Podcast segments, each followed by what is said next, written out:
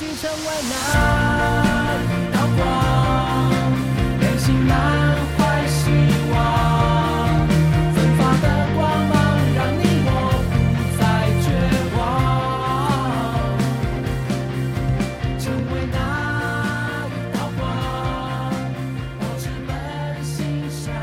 时隔三年呢，我们的琼斯杯跟佛光杯终于又再度的重新举办了。上一次已经是二零一九年，中间已经有好几年都没有这样子大型的国际赛事。那今年比较可惜是这两个杯赛刚好佛光杯跟琼斯杯的女子组是有一半的时间都是重叠的，所以变成我们也没有办法两边同时都全程的参与。但是这两个。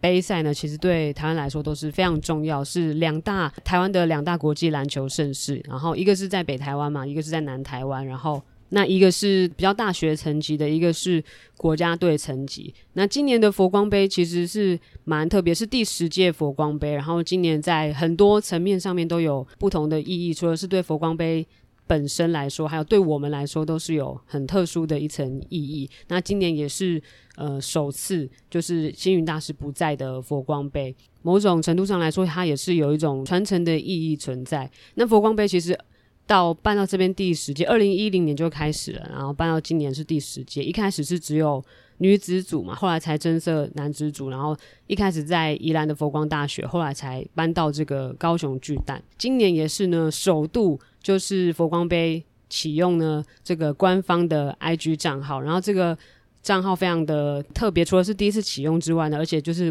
就是我们 Double Pump 这这个团队就是实际去执行，然后去操作，然后去去运作，所以就是对我们来说是一个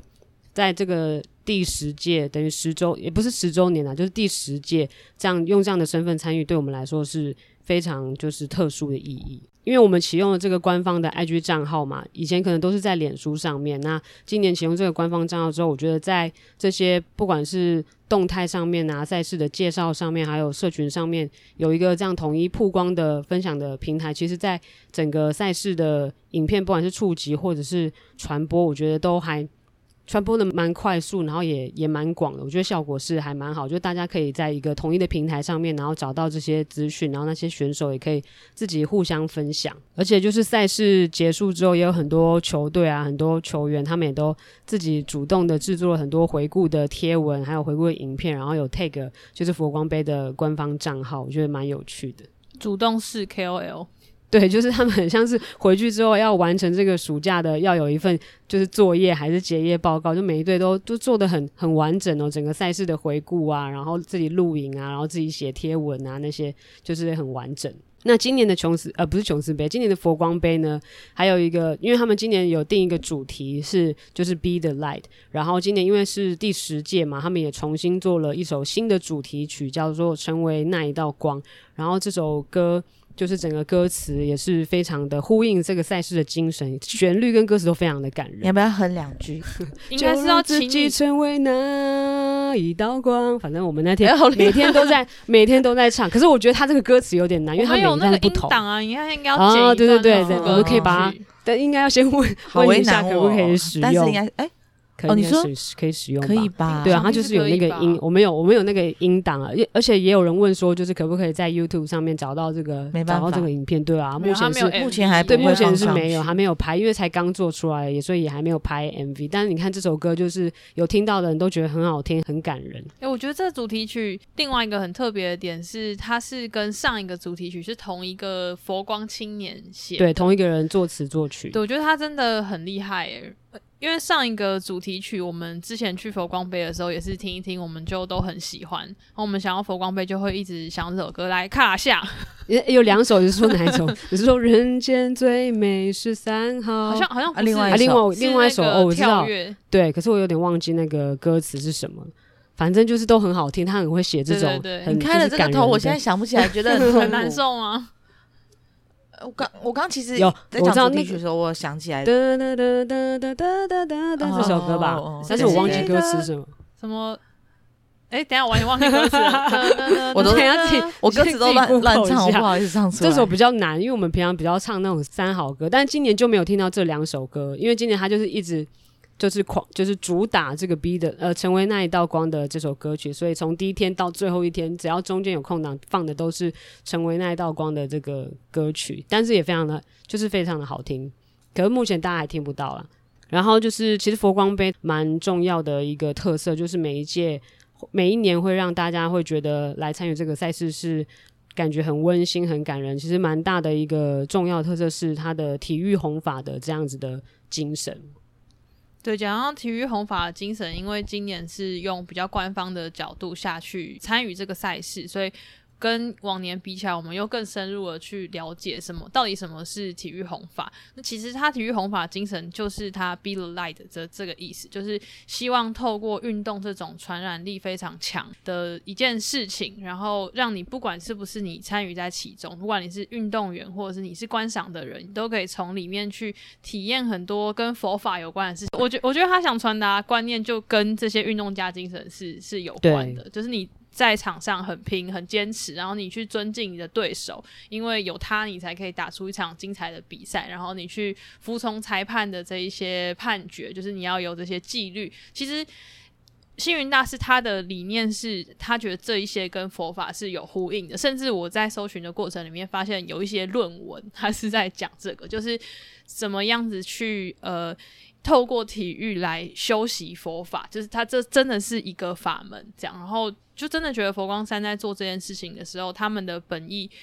不完全是说他想要办一个佛光杯，然后让他们的女篮可以就是有备战的这些经验，因为有些人难免他会从这个角度下去想。可是其实佛光杯它背后有更多更多的含义，是跟佛光山跟星云大师的理念是有关的，所以才会形塑这样子一个特别的赛事。我觉得，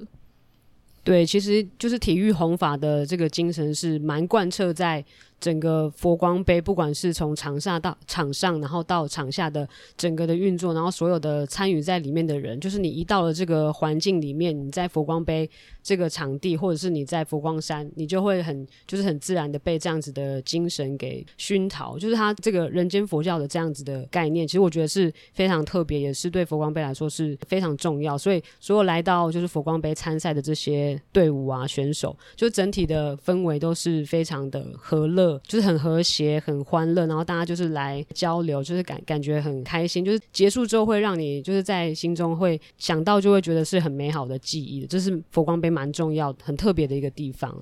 对啊。然后他们跟佛光山的连接，每一年我们就是最期待，就是看到师兄师姐 到那个观众席去，然后帮这些选手选手加油。还有一个蛮特别的事，就是他们都会跟可能在地的一些。呃，安心班啊，补习班啊，然后就邀请这些小朋友一起进场来看球。我觉得小朋友来来看球，今年我觉得看到这些小朋友进场看球，给我一个就是不一样的体会跟对小朋友进场看球的理解。因为可能过去觉得小朋友进场看球就不知道小朋友就是到底看不看得懂这些球赛，好像他们是被安排来参加一个活动这样。可是今年就是看那些小朋友，觉得那个南部的小朋友他们都好热情，然后又很积极主动，而且又很好投入在对他们真的很投入。入，其实他们可能进场之前根本不认识这些球队，可是他一进场之后，然后看到之后，他选定要帮谁加油之后，他就会非常的投入，然后会讲出一些就是很激励人，然后很感人那种漫画的那种台词。我现在有点想不起来内容，但是那时候听就觉得你怎么会讲出这样的话，就是也太感人。你也不认识场上的这些球员。是灌篮高手的效应 灌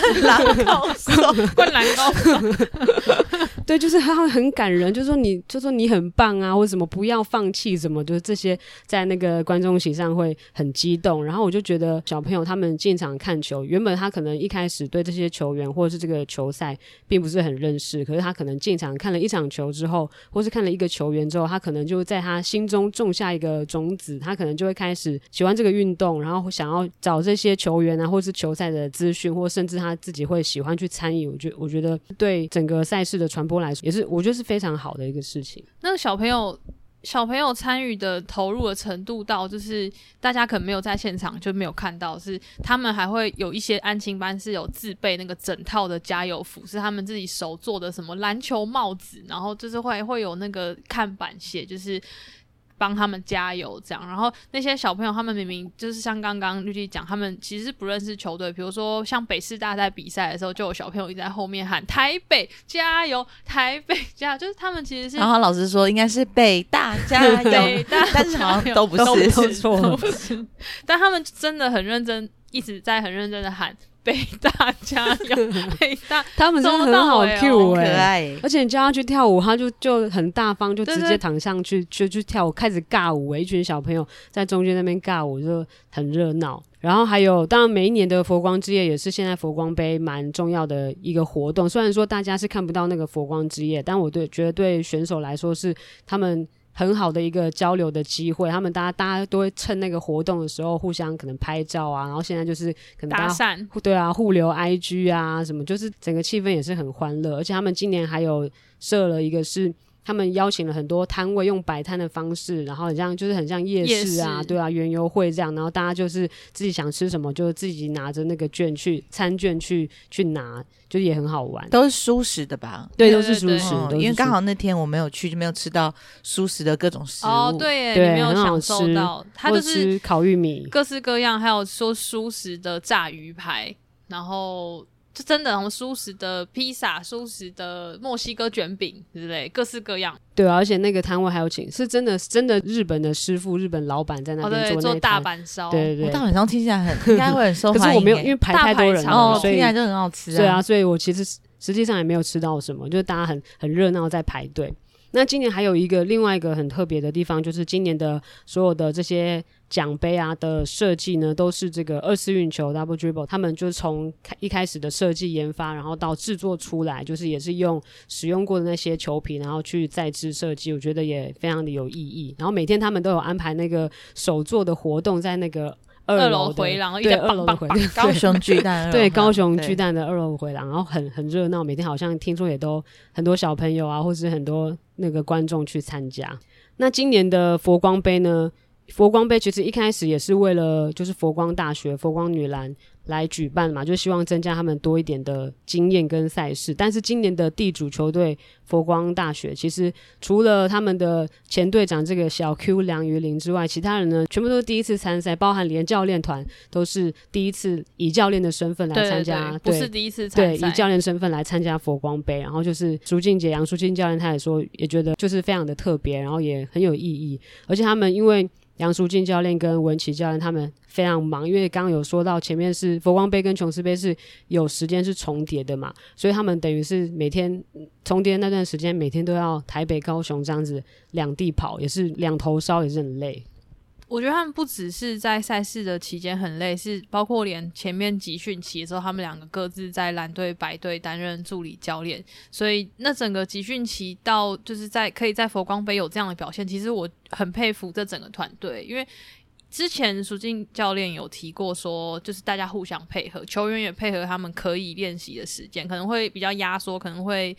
比较不是平常的那个样子，可是大家都很能体谅彼此，或者是比如说像宜化他在白队，他没有办法参加佛光杯，可是他们的新生邱子云也是打得很好，所以虽然说他们在佛光杯的名次并没有说很前面，可是我觉得他们整体表现出来的内容是还蛮令人惊艳的。我觉得邱子云真的令人眼睛一亮的。嗯、其实他从高三的时候是队长的时候，我记得有一场球在对雄中，雄中他们是非常。惊险的方式赢下了这场球，他还爆哭。那时候我就觉得说，哎、欸，他这个人就是有有一个大心脏。可是我没有想到说，一个短短的暑假，就是在暑假的时候可以看到他真的是不太像菜鸟的表现在佛光杯。然后我觉得他整个人身形也好像瘦瘦了许多，就 瘦了许多，就是有有变得比较结实，嗯、然后。可能那个礼仪化头也有 有加分，有有，他常常有假礼仪化的 感觉，有用。对，发型也有加分，我觉得蛮期待他新人年的表现。他们现在真的很流行，就是烫那种烫那个发型，哎，就是好几，还有那个宋瑞珍，对啊，宋瑞珍、尤庆化，就是现在流行的。邱永林是不是也是这个头？忘记了，反正很多人这一批新生他们都要烫有这个流行的头发，就对。那讲到世新呢，他们今年也是在佛光大学拿下首座冠军，最后是呃他们的外籍生吉福拿下 MVP，然后队长杨淑炫后来获得优秀球员。不过呢，我觉得整个杯赛来说呢，宋瑞珍的表现还是非常的圈粉，然后在很多很关键的时刻，他都有很关键的表现。从 U 十九回来之后，他大一那一种在场上不太确定什么时候要攻，什么什么时候要组织的感觉都消失了。就是他在 U 十九回来之后，在场上的那个拿捏都非常的准确，我觉得又进化了一次。我觉得佛光杯另外一个在世新的亮点，可能就是韩讯，因为他大概有一整年我们都没有看过他打球了嘛。可是我觉得他这次在场上的表现，并没有想象中的会，好像会觉得说会不会很生疏啊，会不会很比较慢融入比赛状况？我我觉得都没有，我觉得慧根真的是很高。然后他有跟我们讲一个小故事，就是他他爸爸以前是。呃，普门的教练嘛，然后他小时候其实就有来过佛光杯，他就是在旁边跑，就是在喧哗的那些小孩子 其中之一。北大加油！呃，哦，他应该是会帮，他应该比较前排，他应该有在坐在加油呃板凳席后面。然后他说他也没有想过说有一天他会踏上这个高雄巨蛋，然后来参加这个佛光杯，他自己也觉得是很特别的经验。然后他的爸爸也有坐在观众席，就是有来看他比赛。佛光杯嘛，冥冥之中真的有那个缘分。很多来参加佛光杯的人，他们都跟佛光有不同的缘分，包括韩旭。对，而且讲到世新，其实他们在这次的佛光杯就是有也有蛮多的亮点的，除了就是有很多的新生加入嘛，除了韩讯之外，还有邱群熙啊，然后包含张家轩啊，然后另外一个呢就是他们的这个教练，因为这次呃何振峰教练同时是带队世大运嘛，所以他没有办法。在佛光杯前面的几天，他没有办法就是坐镇，所以是王轩云教练呢来代班这个总教练。然后呢，他其实好像整个杯赛他的压力都非常的大，就大家应该没有办法想象他的那种他的那种压力，因为可能觉得说哦，这就是一个联赛开打前的一个暑期的杯赛，大家就是来可能调整适应。但是他就是因为他代班总教练，所以他压力非常大。到最后一场，他们终于确定拿下冠军之后呢，他整个就是掩面落泪，就是说压力释放。在拿下冠军前几秒。他就对，他就开始准备，赶快先。就是、可他掩面是因为赶快先遮起来，就是怕说拍到太丑的照片。但是还是有一台摄影机对着他的脸在拍，还是有拍，还是有拍到，还是有拍到他。就王轩云教练真的很认真在。对待这个比赛，就是因为世新在来佛光光杯之前，很多人都在世大运集训嘛，能够练球的人很少，有时候他都要自己下去练，可能不到十个人。直到他们来的前几天，才终于开始大家合体练球。然后到了佛光杯，他又怕大家体能不足，然后早上全部人都去跑体能，然后他自己也有跑哦。他现在体能还有跑，有他也有跑。是因为人不够，还是他想要他也跟大家一起，他也一起跑这样子？哦、我真的很佩服他。我问他要不要付出，然后，他他就是冠军赛前一天，他还剪片子剪到了两三点。对，而且他在这期间，因为四大运的教练是何振峰教练嘛，所以其实有一些可能在成都。不太方便，就是没有办法顺畅完成的一些禽兽工作，他好像也还是要协助一下，所以他等于就整个人在燃烧哎、我觉得他在这个佛光杯的期间真的超级忙，他怎么能跑体能？不 睡觉也能跑体能？在想什么？萱姐不要闹了。难怪会那么累，难怪就是夺冠的时候他就落泪呀，大家都是很高兴，就他他也很高兴啦，喜极而契丹就是感动的，然后又很有很有压力的落泪，但也是很恭喜他。虽然说最后一天就是何振峰教练后来也回来之后也是有加入，就是坐在板凳席上，但他也就是全权的交由王轩云教练来带队，然后来调度执行这些。对，当天我就是有问何振峰教练说，他就是来还有。指导吗？还是要有调度吗？还是说他没有？因为他很相信轩云杰，他带了世新，其实也以这个助理教练的身份带了很久，他很了解这些球员，然后他都有看在眼里，他也很相信他。他只有说，就是唯一好像只有某一个时刻，他有在想说，觉得如果是他的话，他这时候可能会换人，什么之类的。但是他说，整场比赛他都觉得他做的很好。对啊，我看何振峰教练在板凳席上也是坐的蛮稳的啊，也没有就是忍不住想要冲上去，这样也是有控制住。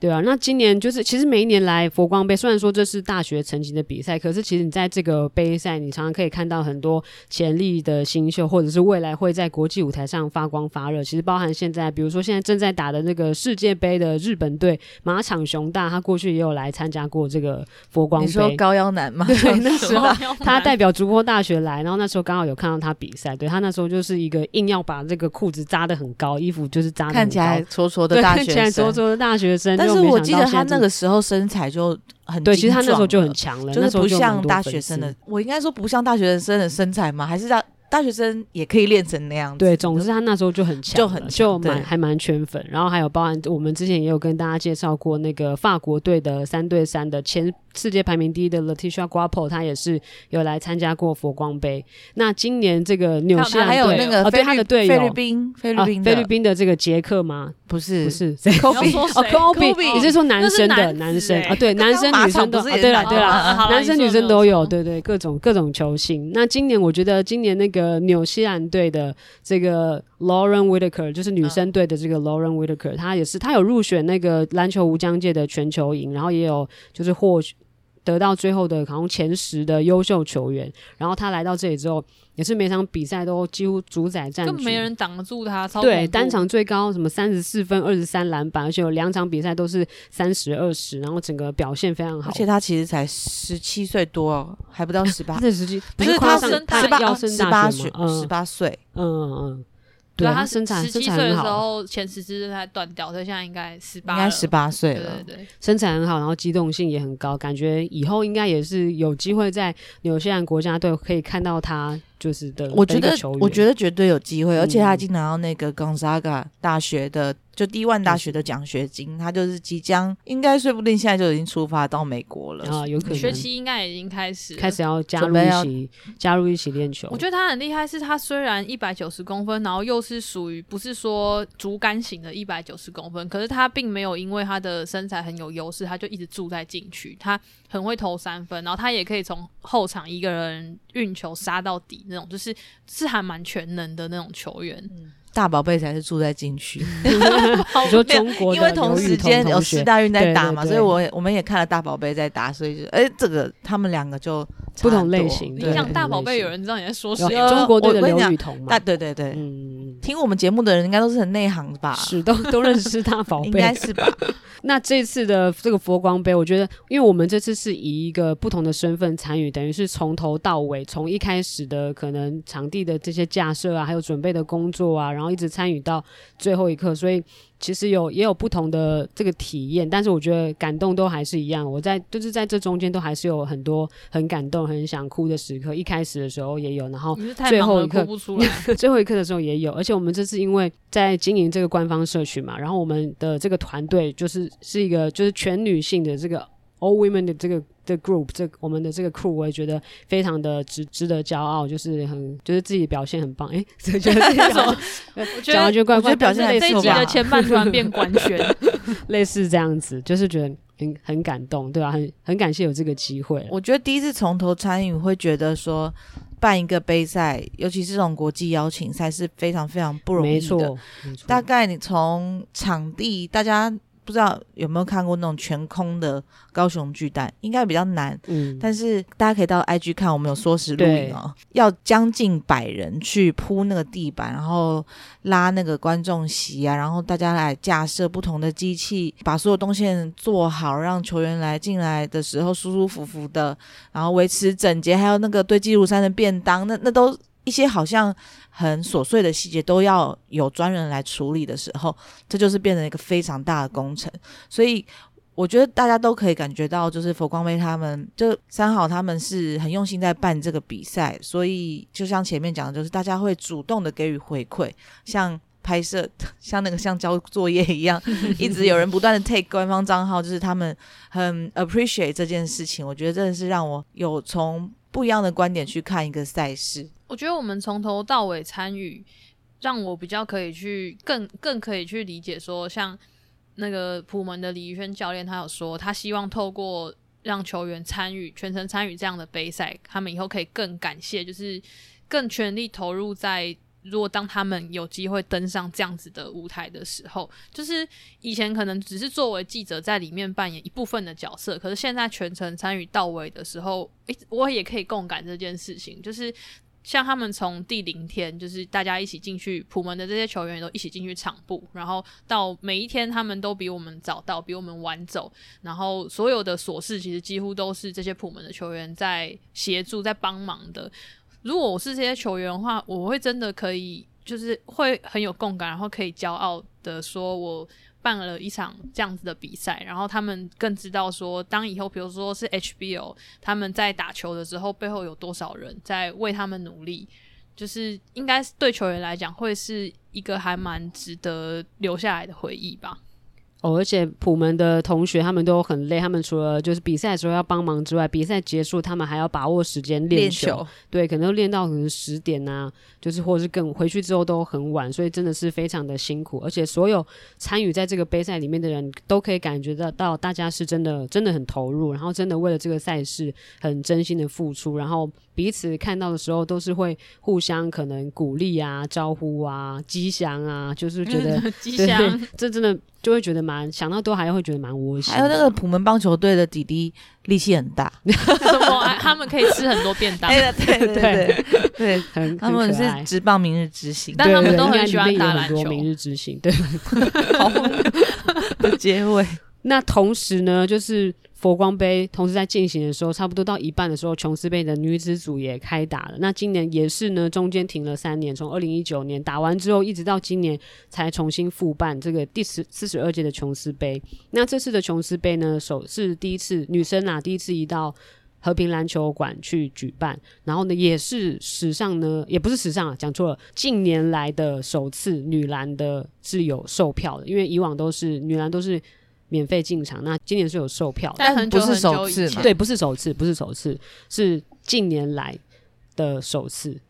然后呢，今年四十二届最后呢是日本拿下冠军嘛，那日本也是完成了二连霸，第二名是韩国，那我们中华蓝白呢是分别是第三跟第四名，第五名是菲律宾，那第六名是伊朗。那我们这次的中华蓝是以就是亚运培训队，从就是亚洲杯，然后一直到一直到现在，接下来他们要去参加亚运，所以以这个培训队的身份来参加琼斯杯。那中华白呢是由柯梦莹教练呢领军，也是他继二零一五年吧的时候呢，又再重新的带这个中华白，然后也是选了很多嗯、年轻的新秀啊，或者是各各队的这些好手，然后组成这个球队。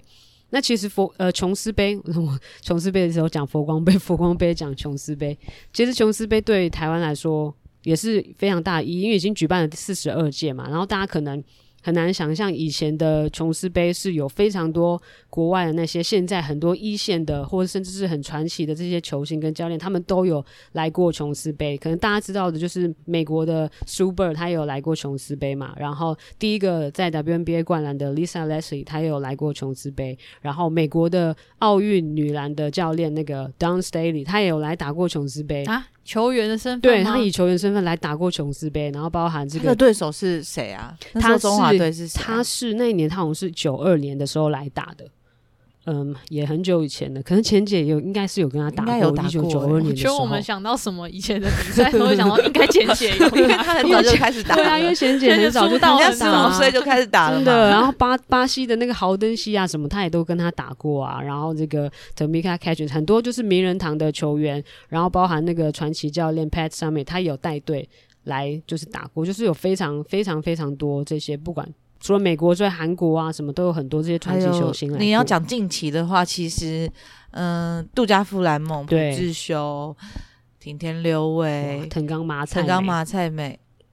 好多，哦，非常非常多。如果大家想知道比较近期的人物的话，其实这些目前国家队的主力，他们以前小时候也都有来打过琼斯杯。对，没错。所以其实就是琼斯杯在。每一年是在对台湾来说很重要，也蛮有意义的一个篮球盛事。那当然，今年的不同的意义，就是比如说像徐小彤，我觉得这对今年的琼斯杯来说算是一个蛮特殊的意义，就是韩国队的徐小彤秦安，这是他第一次就是回来台湾，在大家的面前这样子打球。那他是代表他的职业球队 BNK，然后跟着 BNK 一起来。BNK 是他们呃上个赛季的联赛的第二名嘛，然后所以实力也是非常坚强，阵中也有非常多国家队的选球员，就除了徐晓彤之外，然后还有安慧智啊，还有他们现在的这个潜力新秀李昭喜哦，他在这个琼斯杯的表现也是他已经不能用潜力 新秀，对，他是新秀，超级新秀，超级新秀，真的是超级新秀哎、欸，他真的超强哎、欸，非常厉害，爆发力。真的一流，然后三分球，他就是 WKBL 上一个赛季的三分球后嘛，然后也是最佳五人。因为最近我在这个想要为中华队留下一点记录，所以就是去翻了好久以前他们 U 十八、U 十九的照片，把它存下来，就看到我们这个李朝喜小姐 Sohee Lee，Sohee Sohee 的照片以及当时的数据。其实，在 U 十八的时候，就是你看到他未来就是国家队主力的。那个表现已经场均就已经突破双位数了哈、哦，我说他的表现从十八岁的时候就已经出色到会让人家就是比如忽略他的身高并没有很高，还是会对他的。我如果单看数据的话，因为那个时候他在打的时候，我并没有什么印象。他的对手是徐思涵、陈玉洁，然后陈雅彤他们，他们是同一辈的人。但是他现在，我觉得也跟他们比较早进入职业球队是有关系的。他们十八岁以后就进入职业球队，所以他在这几年的强度上来说，相对我们 UBA 一定是比较强的嘛。所以他的进步幅度就会看起来，比如说跟我们同 U 十八，感觉会有落差。经验上面，经验上就是会有差距。但是我就觉得啊，这个人以后不得了，不得了，不得了。哦，他那个身材也是壮了，很壮，很壮了非常多。他才二十三岁。是吗？就是跟诗涵他们差一一样大，他们同一个年代的。但我觉得他的打法其实没有说很怎么样，不是有些人他身材很好很壮，但你会觉得他如果一直靠这个打法，他知道有一天会受伤。但我觉得他不是这种类型，他是把他自己的碰撞性一直维持好在那里，可是他的打法并不会很危险，就是他是很聪明的，速度非常快。我去采访他的时候，就是他本人就是一个超级小妹妹。就很可爱，然后让我觉得印象很深刻的一点就是他的脚踝超级细，就是有爆发力的那种脚踝，真的超级细，你就觉得他脚踝要断掉的那种细，太夸张，真的很细，这种人才会爆发力才会好，真的，你们真的你们啊，我那时候没拍，真是很可惜。你这样看人家脚踝很借我拍一下你的脚踝，对啊，但是他脚踝真的好细好细，就是爆发力型的脚踝。你可以配个秦安，请他拍一下，我。这样不好意思麻烦人家了。我们要留留待有一天我们再去就是采访他们的时候，可能在国际赛的时候，而且那时候就是在看他，因为他也有打今年的亚洲杯嘛，就是有成参加成人级的国际赛事。然后那时候在场上看到他的时候，觉得他好像感觉还有一有一点点生涩，在可能处理球上面经验还没有那么成熟。可是看他来琼斯杯打之后，就整个就被他吓到，就是他整个人的个人能力啊，然后他的可能速度爆发力。准度这一些就稳定性都现场看，然后近距离看就觉得哦，真的很惊人，就是未来的完全就是韩国队接下来就是由他要来接班的那种感觉。而且他长得好像北师大的王千羽，对对对，有点你好，有点像，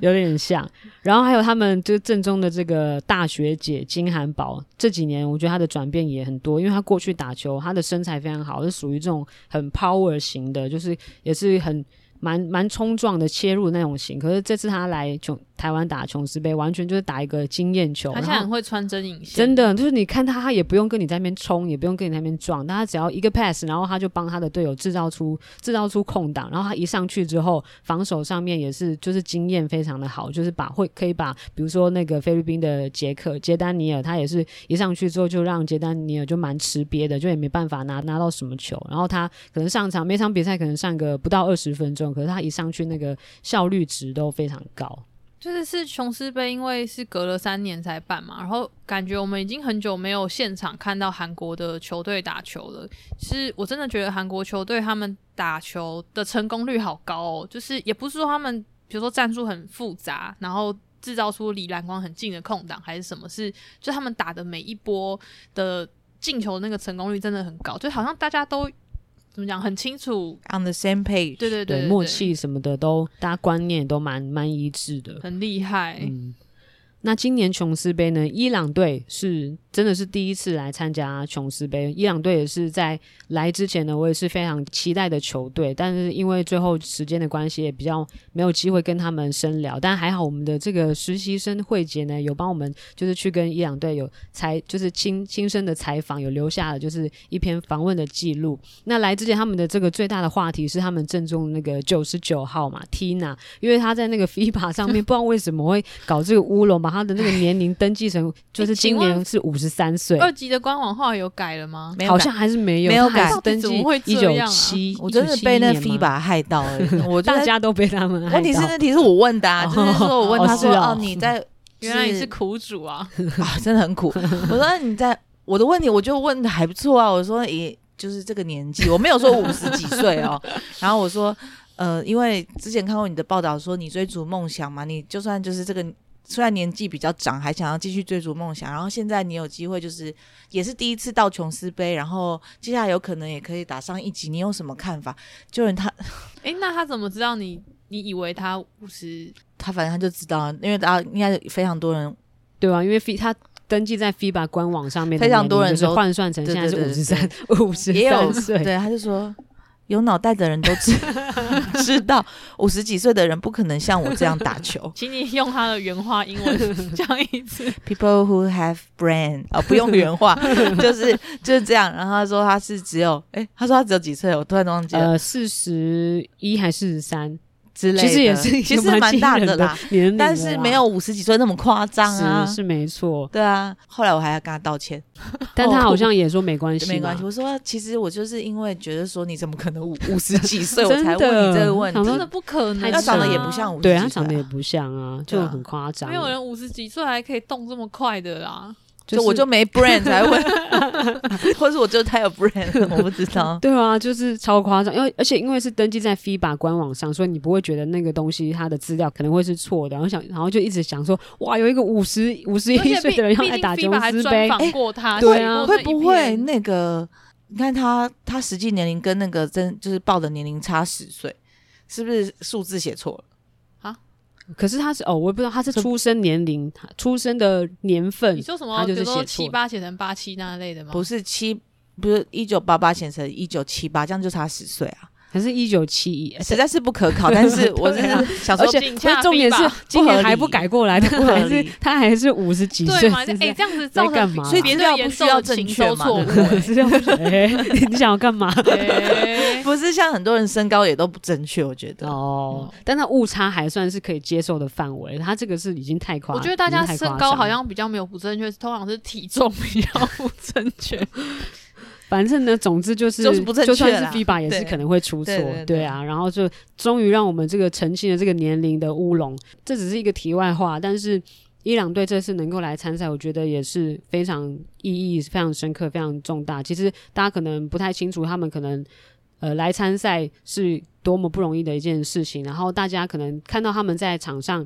的穿着，因为他们都会戴着就是头巾嘛，然后可能束衣束裤都是全部身上的肌肤都是不能够露，就是除了脸之外，其他地方是不可以露出来。这是他们在国内其实是有非常严格的规定，甚至他们在场边也会有派一个就是像官员的，就是。特别负责审查的人，他们在那观众席上，对，他会坐在场边在看大家有没有确实的把头巾什么的都戴好，所以他们其实是有非常严格的限制。然后甚至他们在国内，其实他们国内虽然说有联赛，但是是男生不可以，男生女生是要分开的，所以女生的比赛不会有男生的观众。那这次是比较特别，他们有一个。男性的助教，那因为是他比较有经验的关系，所以他来协助。可是，比如说他在过程当中练球当中，他也是不可以跟这些球员有一些什么样的接触，就包含什么击掌这种是都不可以的。所以大家应该很难想象。那今年的伊朗队他们的教练呢，他们是请了一位外籍教练，这、就是他们史上第一次请到外籍的教练来带队，然后是一位希腊籍的教练，他在希腊的国内联赛呢。也是有带队有非常好的成绩，而且我觉得他真的非常的专业，然后非常的有经验。就是你看他在场上的调度的时机，然后他的可能战术的下达跟执行，还有换人的这些时间点，我觉得都掌握的非常的好。而且伊朗是上上一届二零二一的亚洲杯呢，他们是相隔四十七年才又再度的参赛。那今年他们琼斯杯结束之后，他们到泰国去参加 B 级的这个亚洲杯，最后也差一点，差点拿下冠军。我很佩服他们呢、欸，就是打了超长一段时间的琼斯杯，然后差不多等于没休息，就直接再去打亚洲杯。可是他们的体力都还可以一直撑撑撑到最后一场比赛，超强。对，而且他们就是，其实他们真的有国际赛事的经验是很少的。可是这个教练来了来了之后，其实也带给他们蛮多不一样的刺激。那今年直接直接就验证在他们的亚洲杯上，一路打到不只是四强，而且是决赛。而且他们冠军赛只输印尼好像一分，最后只只只只输一分而已，对，对，差一点拿下冠军。我觉得他们是很难。如果他们持续训练，然后多一点比赛经验，其实是不好对付的对手，因为他们的身体素质，老实说算是很不错。对，然后整体的身高也不矮。如果能够他们有再多一点时间，是一支可怕的队伍。对，而且就是等于是下一届我们也会在 B 级会会碰到，对啊，还是会在对决一次。这次当然我们不管是蓝队白队都是都有获胜，可是我觉得他们一定是我们接下来必须要好好的，的对，必须要好好的观察的一个对手。那今年呢的日本队拿下冠军嘛？但今年呃日本队来参加的这支这支球队这个强。呃，相送相送化妆相送化妆品，队，他们是在国内联赛，大概是中段班的这个队伍。然后今年他们正宗的吉田武一跟台湾其实也蛮有渊源的，因为他是网友以文在拓殖大学的直属学妹，对，直属学妹。他们其实很久没见面了，所以那个网友以文就说他们在饭店见面的时候就是有一点微尴尬啊，真的吗？对对，因为很久没有见面了嘛，哦、不知道讲什么。但其实我觉得他们看起来感情还不错啦。对，拓殖大学就除了吉田五一网友以文之外，就是过去大家很喜欢的这个安间智之，也是这所大学出来的球员，所以跟台湾也都是蛮有渊源的。而且他们正中就是有一位外籍球员嘛，乌权嘛？对，他叫乌权，他在就是在打的过程当中，也意外的有引起了一番这个关于什么可能规划球员的这个议题的讨论。哦，因为嗯，那天是。中华蓝跟日本的比赛嘛，然后记者会的时候，中华蓝总教练郑慧云教练他就有提到说，就是在亚洲杯，其实大家都可以看得出来禁区扛得蛮辛苦的，所以他觉得就是呼吁啦，要正视这个规划球员的问题。对，就刚好就是引发了这个话题。就其实乌权他才十八岁，他超年轻的。就是高中毕业之后，他们他就直接进入联赛，而且其实他也不是规划球员，他就是高中对啊，高中他们现在就是日本很多用这样的方式，可能在学生时期他就已经在日本念书这样子，然后就可以进到他们的联赛，或者甚至是可以代表有机会代表就是国家队出去比赛，反正就是也是有引起了一些讨论。联赛有一些比较特别的外籍生规定，嗯、就是如果像。他们大学才去的，可能就不能在你是外国籍球员的情况下进到联赛比赛。可是像他们这一些可能高中就去的，好像又可以。就这我们没有研究过，但他应该是外籍生，他还不是不是规划球员。对啊，他不是规划球员。其实 WJBL 他们是没有开放洋将的，没有开放就是外籍洋将，但他们这些就是在本来就是在日本念书这些球员，他们还是可以来打这个联赛。对啊，日本的其实基层有非常多的外籍生存在，所以包括像之前网友以文来上我们节目的时候，有提到说他在那边打中锋，他就要去扛很多这样子的人，跟比如说像那个乌雀，他在琼斯杯后来我们发现就是世新的那个外籍生吉福，他有来找他，就是他们应该是认识，因为以前吉福。包括像那个曲夫柔跟伊斯尤马，他们以前也都是在日本念高中的这些外籍球员。对，那今年呢，也是就是我们 Double Pump 第一次有机会在琼斯杯就是担任球评，就对我们来说也是蛮蛮特别的一次经验，也是很感谢有有这个机会。虽然说就是只有机会参与到后面两天的赛事，可是也是蛮特别的一次一次体验。那今年的琼斯杯，其实老实说，就是跟二零一九年比起来，当然整体来说。不管是在赛事或是场馆上面，都感觉没有二零一九年的时候这么这么热闹，可能可以说是近年来人最少的一届吧。因为我记得二零一九年那时候真的，哦，黄凡山投进压哨三分球 OT 最后一场，最后一天最后一场，对。那时候就是真的爆满，对，很热闹。然后我们那时候好像我们还有就是回顾那个现实动态，就是那个看拍大家就是开放之后冲进去要抢位置的那个现实动态，就是跟今年比起来，真的整体来说都看着这些场馆会觉得有点就是怎么说，就是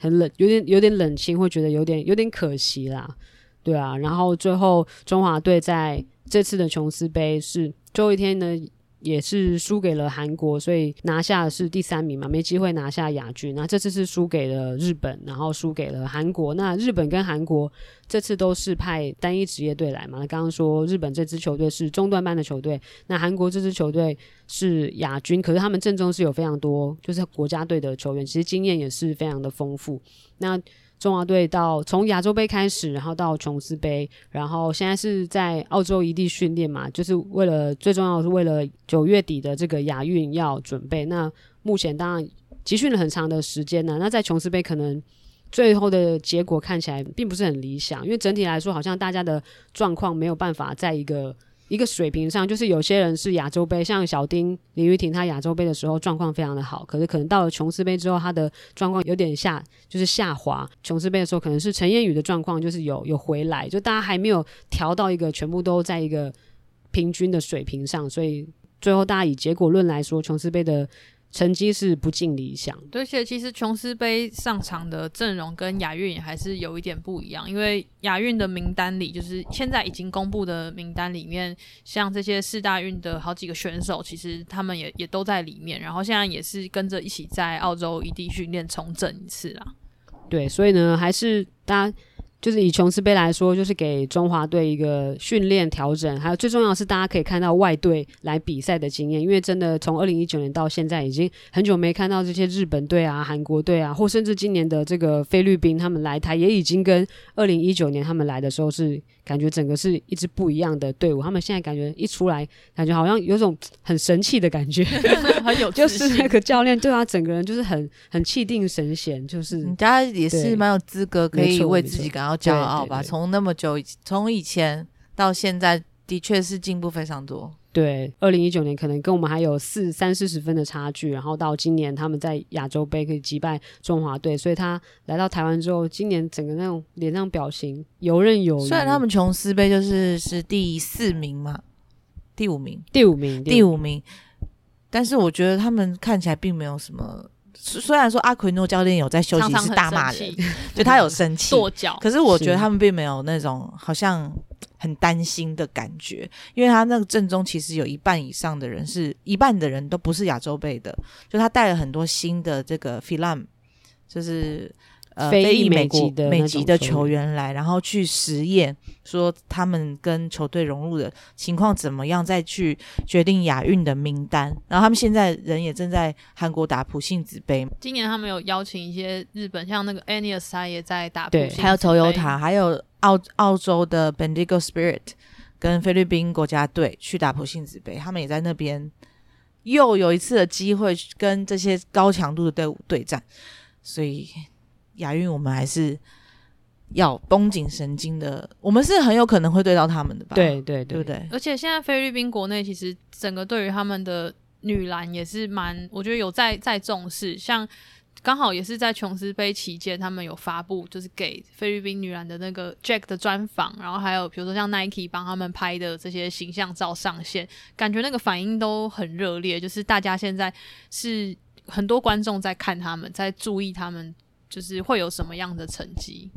对，他们这一批可以说是他们的黄金时代，这一批菲律宾女篮国家队是菲律宾女篮的黄金时代，所以他们现在整体对自己来说都是感到非常的骄傲，然后觉得自己可以启发可能年轻一代的这些喜欢篮球的女生，或者是他们的这个 role model。对于他们这个非裔美籍的球员，真的很羡慕啊，就是可以找到这么多就是非裔美籍的这些好手，很多都是在可能 D1 打球。然后如果这有在这个美国打球的台湾台湾球员有上台湾女篮，对，没。没错，留意一帮我们多多。介绍好吗？我相信也是有，就是接触到有一些也是这样的身份，然后在美国可能有打球、有训练的这些好手。那当然要要及早了，要十六 十六岁，十六岁以前就要拿到这对，十六岁以前没错没错。所以大家如果有认识的话，都可以多多介绍，帮我们这个台湾 好奇怪的工商时间哦，哎，这不是工商对时间，我是为国这呼吁，哎对我们是呼吁，帮台湾女篮多多的网罗这些这些人才库啊。其实我对于我们本来我们的本土选手是讲的好像有外国选手，其实我很还是很相信他们的能力。就是我们也看过他们，就是表现的很有自信，然后打得很顺畅，跟的很进入 zone 的那那种表现，我们也看过好好多次啊。就是他们是可以做得到，所以我还是很相信他们。对，希望他们就是赶快调整到他们的最佳状态，然后拿出就是最好的表现。当然，大家都还是对他们非常的关注，然后非常的支持，所以我们才会就是持续的在做这些的内容嘛。所以也请大家呢继续的支持我们的台湾女篮。这个我就要补充一点，就是是有一个球员跟我们说，就是他那个时候。打琼斯杯之前，因为亚洲杯输掉了嘛，然后他们其实是带有一点害，就是担心害怕的去来参加琼斯杯，对，然后怕被丢鸡蛋。哎，他我是原话哦，他讲的他比较夸是张了，但是就是他其实他们其实就是有心理的那种负担在参加这个比赛。那当然，身为国手本来就是一定会有这些事情，但是我觉得其实很多女篮的粉丝都很很暖心啦，并不会真的这样子。去谩骂其实是很少的，所以我也不知道。我就是希望他们可以好好加油，不要想那么多，对，不要想打起精神来。其实大家真的都很、嗯、很看重自己在场上的表现，这些输赢结果他们也都是很很认真在。也许我们现在看到的成绩结果都就是不是如我们预期的，不是那么理想。可是其实这些球员、这些团队，他们都是非常的认真，然后也非常的想要把每一场比赛都打好。所以就是希望大家到。亚运的时候，就是可以调整到一个最佳的状态。那我们今天就到这里了，大家拜拜，拜拜，拜拜。